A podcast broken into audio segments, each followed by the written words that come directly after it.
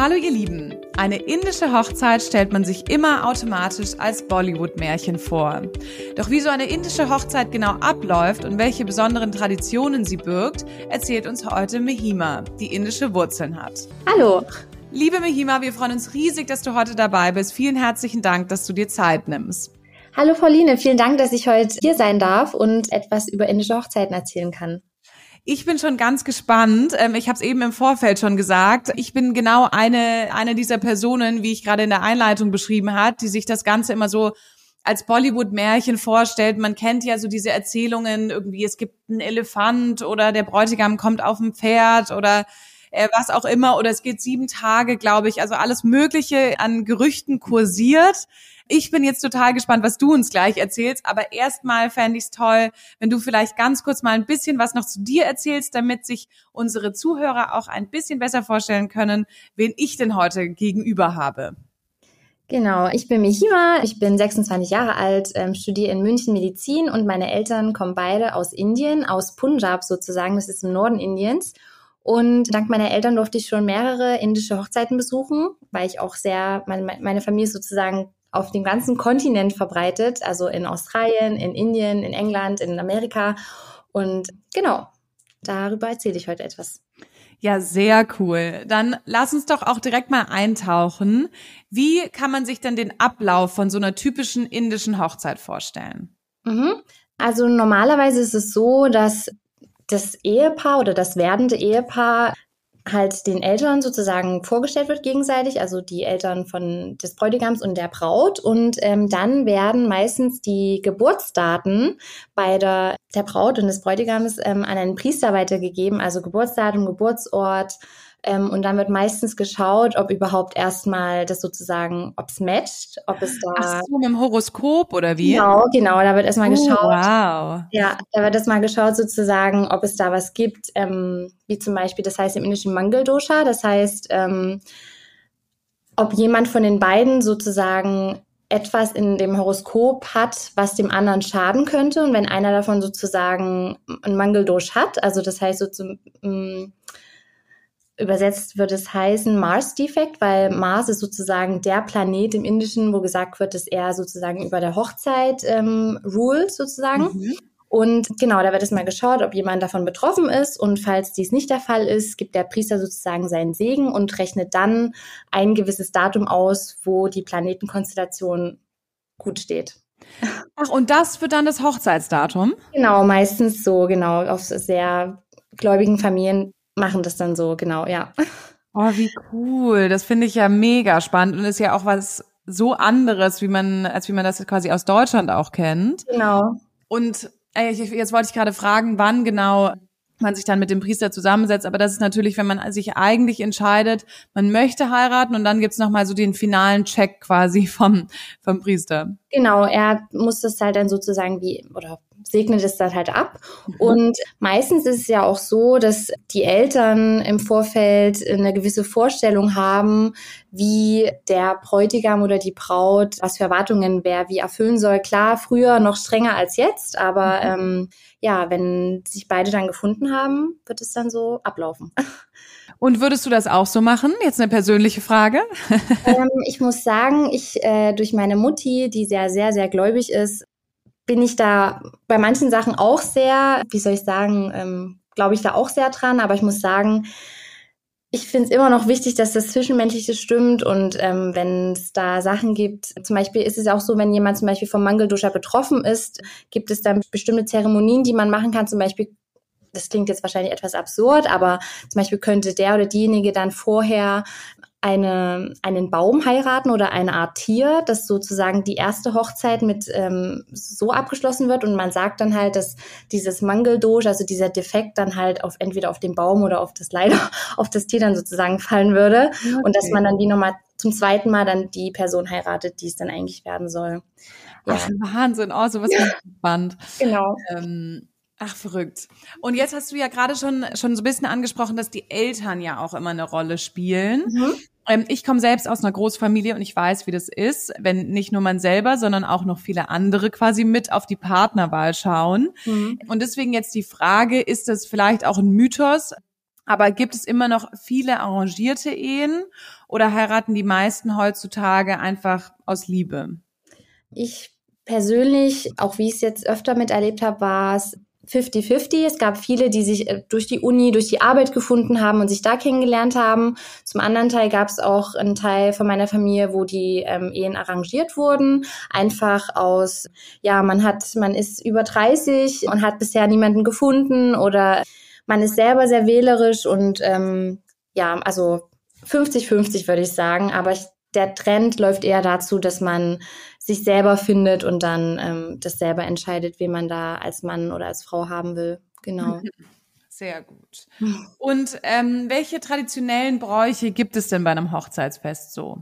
Genau, also meistens beginnt es dann damit, dass es so eine Engagement Ceremony gibt. Also da werden die Ringe ausgetauscht, die Familien lernen sich etwas näher kennen, es werden Geschenke ausgetauscht. Ähm, aber die Ringe werden schon bei der Verlobungsfeier quasi ausgetauscht? Genau, genau. Das, ähm, das ist ein Part sozusagen.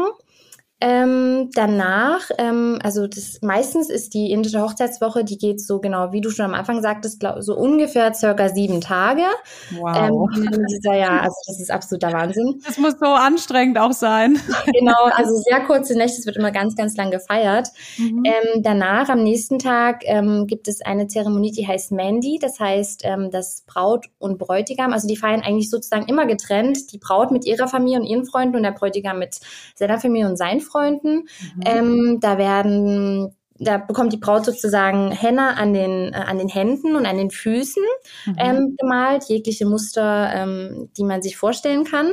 Ähm, man sagt auch, je dunkler das Henna dann auf der Haut ist, desto mehr wird sie von dem Bräutigam geliebt sozusagen, sagt Ui, man so. Okay. genau. Ja, dann gibt es danach am Tag äh, Rasam of Haldi heißt das. Das ist sozusagen ein, ähm, eine Zeremonie, wo ähm, eine Paste aus Sandelholz, Kurkuma und Öl und Milch sozusagen auf den Körper verteilt wird und man wird wie nochmal gereinigt okay. vor der Hochzeit. Dann gibt es noch Sangit, das heißt eigentlich so, dass man alle zusammen singt, dass man nochmal Gebete mhm. hält, ähm, genau, dass man ähm, ja auch nochmal Geschenke, also es, es, gibt ganz, ganz viele Geschenke sozusagen. Mhm. Ähm, ja, und dann geht's dann eigentlich auch schon los sozusagen. Also dann äh, sind dann, ist dann der Tag der Hochzeit eigentlich dann schon da, so ungefähr. Mhm.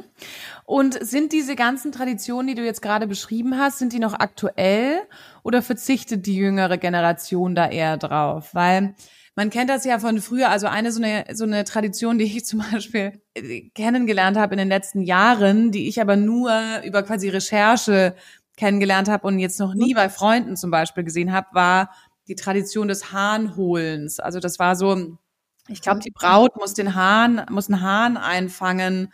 Oh. Ähm, irgendwie, also es ist so eine ganz witzige Tradition, die aber halt, das hat man irgendwie früher gemacht, aber heutzutage kennt das quasi keiner mehr. Mhm. Und deswegen die Frage ist, sind die, die Traditionen, die du jetzt eben beschrieben hast, sind das quasi aktuelle Traditionen oder, oder sagt man da eher so, nee, das ist nur bei sehr religiösen Festen quasi so? Also eigentlich ist, also ist es ganz unterschiedlich. Auf den Hochzeiten, auf denen ich war, ähm, hat man das schon noch so ein bisschen wie eingehalten, aber die ganzen Zeremonien werden sozusagen auch meistens immer so von den Müttern, die ja eh noch das ganze Traditionelle aus der Vergangenheit wissen und können. Also meine Mama, die kann auch jegliche Gebete aufsagen und, und singen. Das, ähm, ich bin ehrlich, ich kann das überhaupt nicht. Mhm. Ähm, deswegen, ähm, ja, also mal so, mal so. Auch hier wieder, ähm, es gibt Leute, die sagen, ja, ich will eigentlich jetzt nicht hier sieben Tage durchfeiern, ich pack das nicht. Oder manche sagen, nein, ich bin auch super religiös, ich mache das. Es gibt jetzt auch mittlerweile äh, die ganzen Zeremonien, wo ich ja auch meinte, dass die eigentlich getrennt gefeiert werden, dass man die jetzt auch zusammen feiert mit der Familie des Bräutigams. Also das ist eigentlich ganz, ganz unterschiedlich. Ich denke, auch hier geht der Trend eher dazu, dass ähm, gewisse Zeremonien einfach jetzt auch weggelassen werden, weil man sich einfach auch nicht mehr mit allem so vertraut ist und sich das vielleicht auch einfach, ja, das etwas abkürzt und ja. Ja, genau. ja cool. Und was für Besonderheiten gibt's denn bei einem Hochzeitskleid und Hochzeitsschmuck? Mhm. Also im Indischen trägt die Braut meistens rot. Man sagt, rot ist sozusagen die Farbe der ähm, Göttin Durga mhm. und die ähm, hat sozusagen ihren Segen auch über alle Paare, die heiraten. Mhm. Man trägt als Frau auch meistens so ein Set auf Bangles. Das sind so 21 indische Armreifen. Früher bestanden die aus Elfenbein, jetzt natürlich nicht mehr, weil das, äh, weil das ja auch geschützt ist und alles, ist auch alles gut so. Mhm. Ähm, jetzt sind die meistens aus Plaste oder aus, ähm, weiß gar nicht, ja, aus Plaste meistens, denke ich. Mhm. Ähm, die werden meistens vom Onkel der Mutter übergeben. Mhm. Dann trägt man noch so Galire, das sind so, auch so bängelartig Reifen, die noch mit so mit so Glitzer sozusagen, Glitzerfäden nach unten gehen. Die sollen sozusagen die Cousinen und die Freunde der Braut äh, repräsentieren, dass die ihren Segen sozusagen auch nochmal mitgeben. Mhm. Dann trägt man als indische Braut auch so einen Nasenring, Nat, der soll sozusagen die Jungfräulichkeit einer Braut repräsentieren. Mhm. Genau, ja, und dann ähm, noch so ein Mangdicker heißt das. Das ist ein, ein Headpiece, was sozusagen das dritte Auge Aha. präsentiert, sondern dass man auch vor bösen Geistern geschützt ist und genau. Ja, schön. Ja. Aber ich finde es voll schön, wie viel wie viel es so symbolisch ist. Das kennt man ja jetzt aus dem Deutschen gar nicht so sehr, mhm. finde ich. Mhm. Also wie du jetzt gerade gesagt hast mit den 21 Armreifen oder den anderen Bangles, die quasi die, die das Blessing quasi der Freunde und so weiter repräsentieren. Das finde ich eigentlich mhm. ist das ja super, super schön, ähm, ja. wenn das so symbolisch ist. Mhm.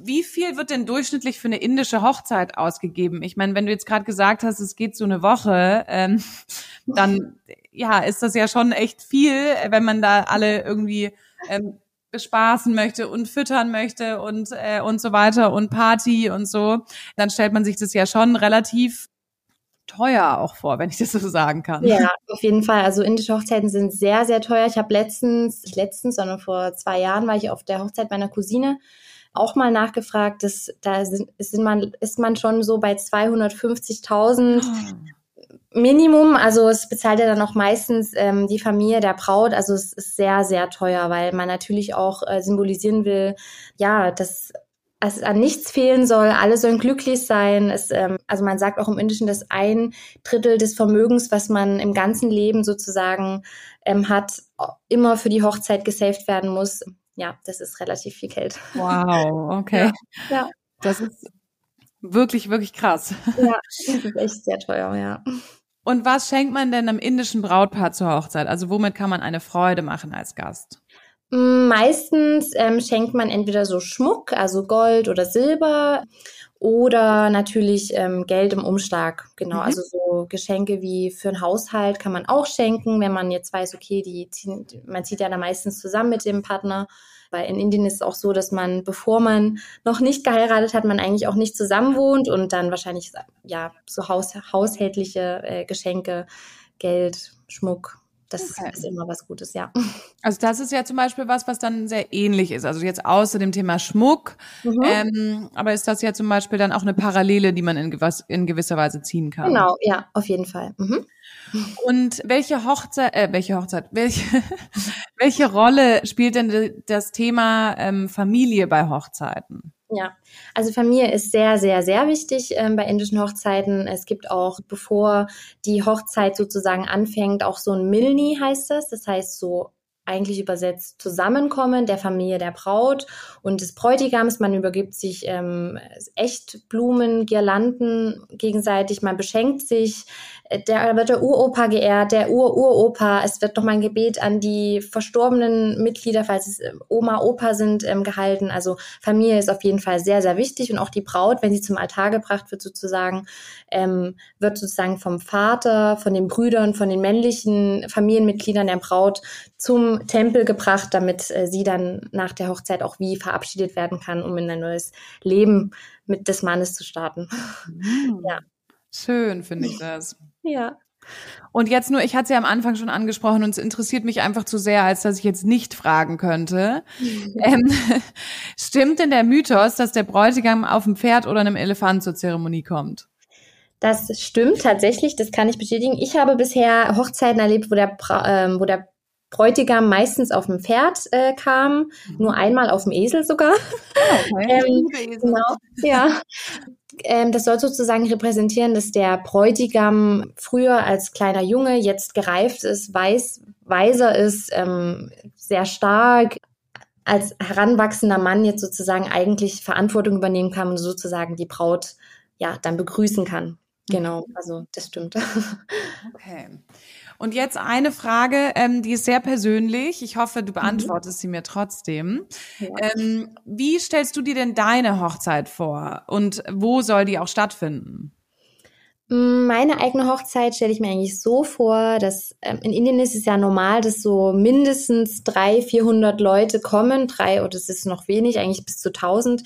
Ich persönlich, das ist so viel, ja. Also Woher kennt man so viele Leute überhaupt? Ja, also man lädt auch das ganze Dorf eigentlich ein, dann die Leute vom Dorf oder meine Eltern, die waren jetzt auch gerade in Amerika auch bei einer Hochzeit das waren eigentlich nur Bekannte, die man einmal getroffen hat. Selbst die waren dann eingeladen. Also ich hätte gerne, als wenn es um meine Hochzeit geht, eigentlich eine sehr kleine, enge Runde. Mhm. Ähm, ich glaube, ich würde gerne ähm, eine Destination Wedding machen, entweder am Strand oder irgendwie in Italien in einer ganz süßen, ähm, in einem ganz süßen Haus oder so ein Mix zwischen indischer Tradition, aber auch so, wie soll ich das sagen, minimalistisch deutschem Finesse irgendwie. Also mhm. ja. Und welche Bräuche ähm, würdest du dann auf deine Hochzeit selbst auch beziehen wollen und welche würdest du auch sagen, das ist dir jetzt nicht so wichtig? Die Henna und die Mendi-Zeremonie würde ich auf jeden Fall machen. Ich glaube, das Sangit würde ich dann eher weglassen. Da würde ich äh, eher so eine moderne Cocktail Night oder irgendwie sowas. Beim, beim Sangit werden auch so ganz alte indische Volkslieder gesungen. Ich glaube, von meinen deutschen Freunden würde fast niemand so richtig wissen, was da jetzt gesungen wird. Und ähm, genau, wahrscheinlich würde ich das dann eher weglassen, ja. Okay, schön. Und was würden, also haben deine Eltern noch ganz traditionell geheiratet? Und wenn ja, auch wie würden die das finden, so ein bisschen deine Neuinterpretation?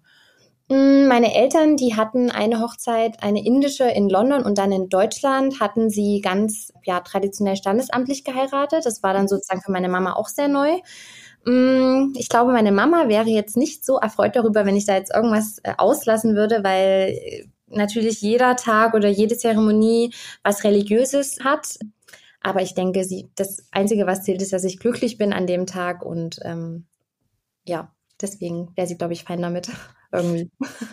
Ja, sehr gut. Ich glaube, da muss man auch so ein bisschen dann ja auch verstehen, dass es halt an der eigenen Hochzeit oder auch beim eigenen Leben auch darum geht, dass du glücklich wirst. Und es ist ja mhm. immer schön, wenn jeder seine Meinung äußert. Und ich glaube auch alle meinen es nur gut, aber am Ende des Tages raten schon wir auch immer unseren Brautpaaren, wirklich selber auch zu sehen, es ist dein Tag oder es ist euer Tag, ähm, es sind eure Vorstellungen, es ist euer gemeinsamer Start. Mhm ins Leben und deswegen ähm, finde ich finde ich persönlich, dass du das genau richtig siehst und ich bin mir sicher, dass deine Mama das auch verstehen wird.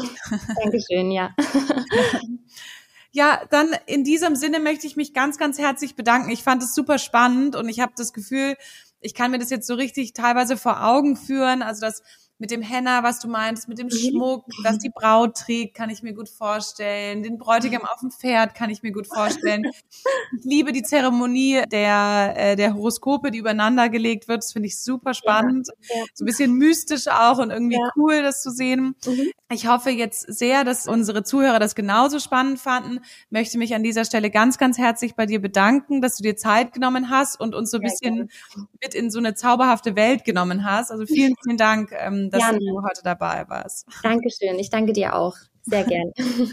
Sehr gut. Dann jetzt nochmal an die Zuhörer. Wir hoffen, ihr fandet es genauso spannend wie wir. Und ich hoffe auch sehr, dass ihr irgendwann vielleicht, ja, irgendwo diesen großen ähm, Traum erfüllen könnt, vielleicht doch mal auf eine indische Hochzeit zu gehen. Also ich kann nur sagen, ich würde das lieben, sowas mal miterleben zu dürfen und wäre wär total begeistert. Ich weiß zwar noch nicht, wie ich das jetzt anstellen soll, dass es tatsächlich passiert, aber ich überlege mir was. Ähm, und dann Hochzeit lade ich dich auf jeden Fall ein. ja, da freue ich mich drauf. So war es jetzt nicht gemeint, dass ich mich jetzt gerade selber einladen wollte. Ja, aber, ist gut. aber das klingt, äh, klingt super spannend. Ansonsten äh, wisst ihr, wie immer bei uns, man darf sehr gerne Themenvorschläge einschicken und auch Ideen äußern oder Feedback äußern. Dazu könnt ihr uns immer sehr, sehr gerne auf Instagram eine direkte Nachricht schicken oder uns an podcast.weddyplace.com schreiben. Wir freuen uns auf eure Tipps, wünschen euch einen zauberhaften Tag und freuen uns schon jetzt auf die nächste Episode. Alles Liebe, euer Weddyplace Team.